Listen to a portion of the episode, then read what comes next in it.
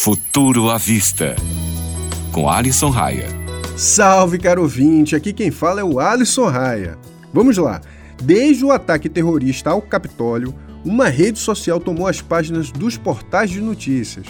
Estou falando do Parler, que prometia liberdade de expressão para os seus usuários.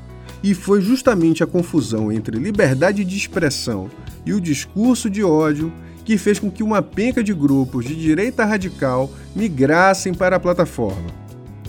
Após sites como o Facebook e o Twitter passarem a bloquear grupos conspiracionistas como o QAnon, a migração em massa para o Parler fez com que empresas donas de servidores passassem a negar a hospedagem da plataforma, que, por consequência, anulou a possibilidade de mantê-la no ar.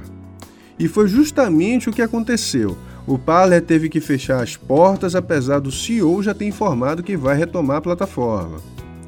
O que muitos não sabiam é que os rastros que deixavam no site não desapareceram. A plataforma colaborou com o FBI para a prisão de uma pessoa que incitava ataques aos governantes. Agora são os donos do Parler que têm recebido ameaça de morte. Vejam só. Eu volto a insistir.